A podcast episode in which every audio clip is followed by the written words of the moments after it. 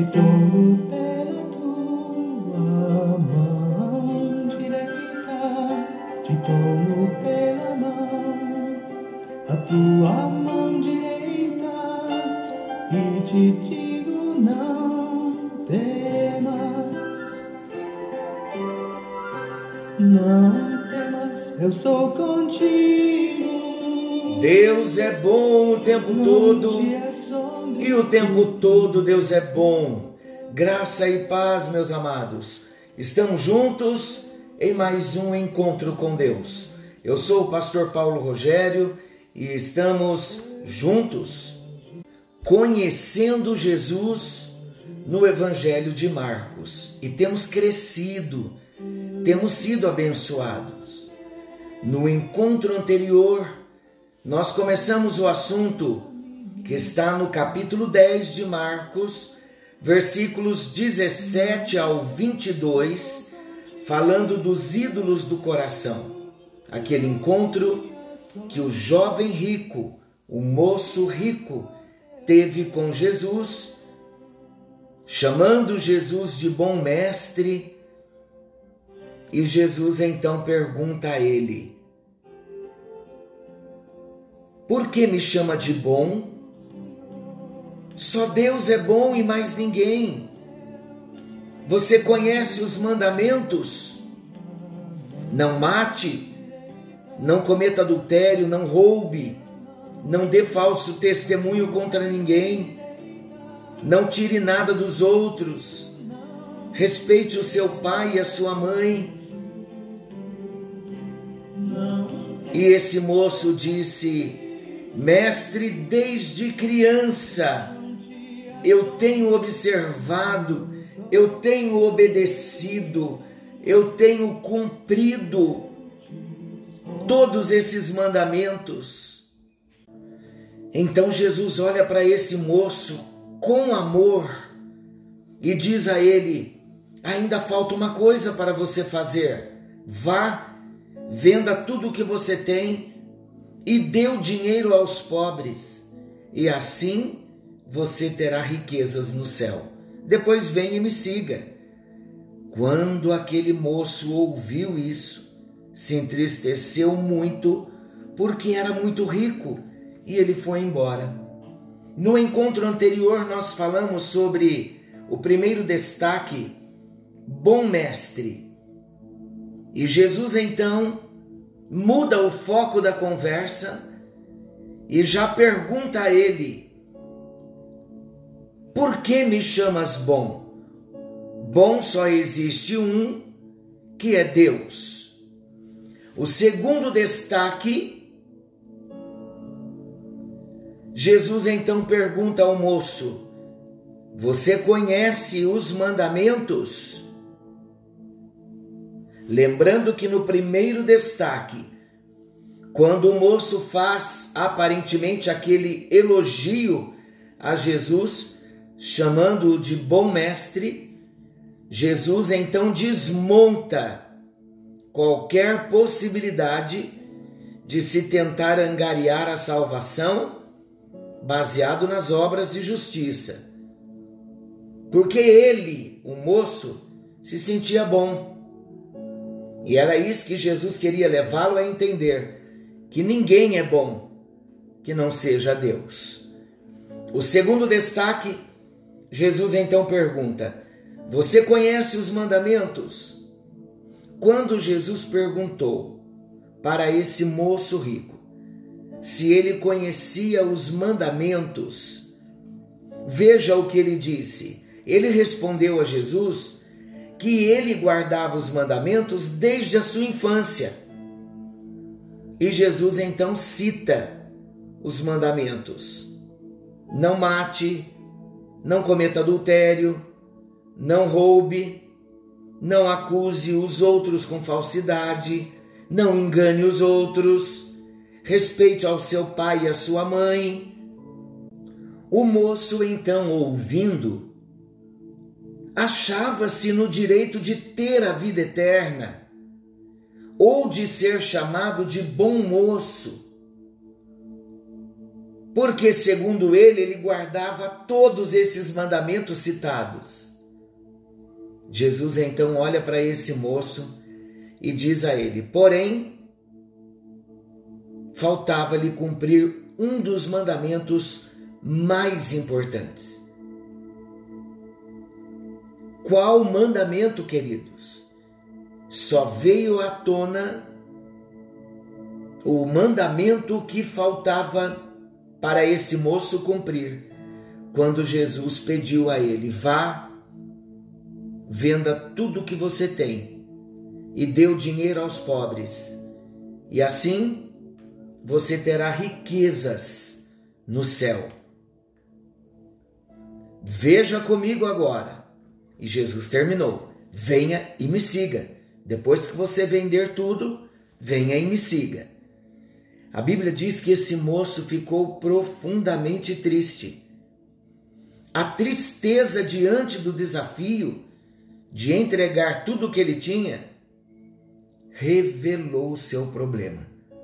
Olha a sabedoria de Jesus, queridos. Jesus havia feito uma leitura no coração desse moço. Jesus sabia que havia ídolos no coração desse moço quando Jesus cita os mandamentos e ele diz: Eu tenho cumprido todos estes, Jesus então diz: Faltava-lhe, portanto, o primeiro de todos os mandamentos. Qual o primeiro de todos os mandamentos, queridos? Amarás ao Senhor teu Deus de todo o teu coração, e não terás outros deuses diante de mim. Está lá em Êxodo capítulo 20, versículo 3. Só que tem um detalhe também. 1 Timóteo capítulo 6, versículo 10. A palavra de Deus diz assim: O amor ao dinheiro é a raiz de todos os males. Esse moço mostrou que ele tinha outros deuses ele tinha outros ídolos. O amor a Deus não estava em primeiro lugar. O amor ao dinheiro era o seu grande ídolo. Por isso que ele foi desafiado a entregar o seu dinheiro. E naquele instante, todo o senso de justiça própria caiu por terra. Por quê? Porque os olhos do moço se abriram para perceber que ele não era tão reto quanto parecia. Concordam? Foi exatamente esse ponto que Jesus quis levar esse moço a reconhecer. O terceiro destaque, Jesus diz para ele: só assim, depois que vender tudo entregar aos pobres, você terá riquezas no céu. Sabe o que Jesus estava trabalhando no coração desse moço? Jesus queria que os valores no coração dele fossem invertidos. Os olhos dele, desse moço, deveriam se voltar urgentemente para os bens espirituais ao invés dos bens terrenos. Sabe o que deveria acontecer no coração desse moço? Teria de haver uma real conversão que o desprendesse das riquezas passageiras desse mundo. E vocês sabiam que as riquezas passageiras do mundo ela impede ou elas impedem muitas pessoas de conhecer a Deus de fato. Em Lucas, capítulo 12, versículos 16 ao 21, nós encontramos a parábola do rico insensato. O que conta esta parábola? Nesta parábola, Jesus ensina sobre um homem que investiu nos seus celeiros, aumentando-os cada vez mais e ele trabalhou com a expectativa de ainda poder viver muitos anos para desfrutar dos seus bens, sem saber que naquela mesma noite Deus lhe pediria sua alma. E ele teria de lidar com a triste realidade de haver planejado a sua vida somente para esse mundo e não para o mundo vindouro. E Jesus concluiu a parábola dizendo: Assim é aquele que para si ajunta tesouros e não é rico para com Deus. O que Jesus estava querendo ensinar? O que Paulo ensinou em 2 Coríntios 4,18, quando ele diz que as coisas terrenas que se veem são temporais, mas as coisas espirituais que não se veem, elas são eternas. Meus queridos, o amor ao dinheiro que o jovem possuía o impedia de perceber o quanto ele estava longe da salvação. Sem se dar conta do fato, ele já havia quebrado o primeiro mandamento há muito tempo e ele precisava se libertar daquela prisão para poder realmente conhecer a vida eterna. Eu gostaria de convidar você, nesse momento comigo, a orar.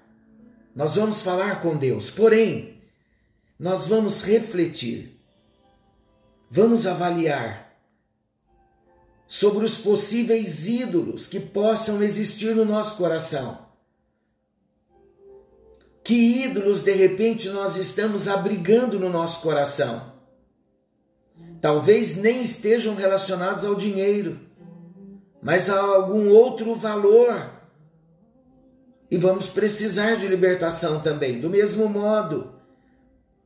Vamos orar ao Senhor pedindo perdão por todos os ídolos do nosso coração e receber a bênção espiritual para a nossa vida, começar a focar mais nas coisas espirituais.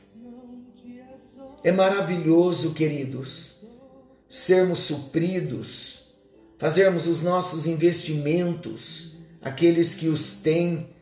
Deus dá condições para muitos nos alegramos com isso. Mas nunca coloque o ouro e a prata acima de Deus. Não permita que o ouro e a prata seja um ídolo no seu coração. Nunca permita. Sempre coloque Deus em primeiro lugar. E eu costumo dizer que, como nós demonstramos que Deus está em primeiro lugar diante daquilo que Ele nos dá, quando nós somos fiéis ao Senhor, entregando na obra do Senhor os nossos dízimos e as nossas ofertas alçadas, tendo um coração generoso. É assim que Deus nos abençoa. Querido e amado Pai Celestial, eu quero te agradecer nesse momento pela bênção do Senhor que enriquece e não vem acompanhada de dissabor. Eu quero te agradecer, ó Deus, pela bondade, pela generosidade do Senhor para conosco. E nós queremos te pedir, ó Deus, nos perdoe, nos limpe e nos liberte de todo e qualquer ídolo do nosso coração. Sejam coisas, sejam pessoas, seja o dinheiro, seja o ouro, seja a prata, seja a fama, seja o status. Senhor, sonda o nosso coração e revela-nos, por amor de Jesus Cristo, se existe algum outro ídolo no nosso coração, se existe algum outro Deus no nosso coração que não seja o Senhor. E tu tens liberdade de nos revelar e nos levar ao arrependimento para que nós venhamos romper e cortar todo e qualquer vínculo com qualquer ídolo do nosso coração. É a nossa oração no bendito nome de Jesus. Amém, amém e graças a Deus. Que o Senhor te abençoe, que o Senhor nos abençoe, que Ele nos guarde. Querendo bondoso Deus, amanhã estaremos de volta nesse mesmo horário com mais um encontro com Deus. Forte abraço e não se esqueçam Jesus está voltando, pode ser essa noite. Precisamos estar prontos o que temos preparado. Para quem será? Algo novo está vindo à luz. Uma noite de bênção para você e para a sua família.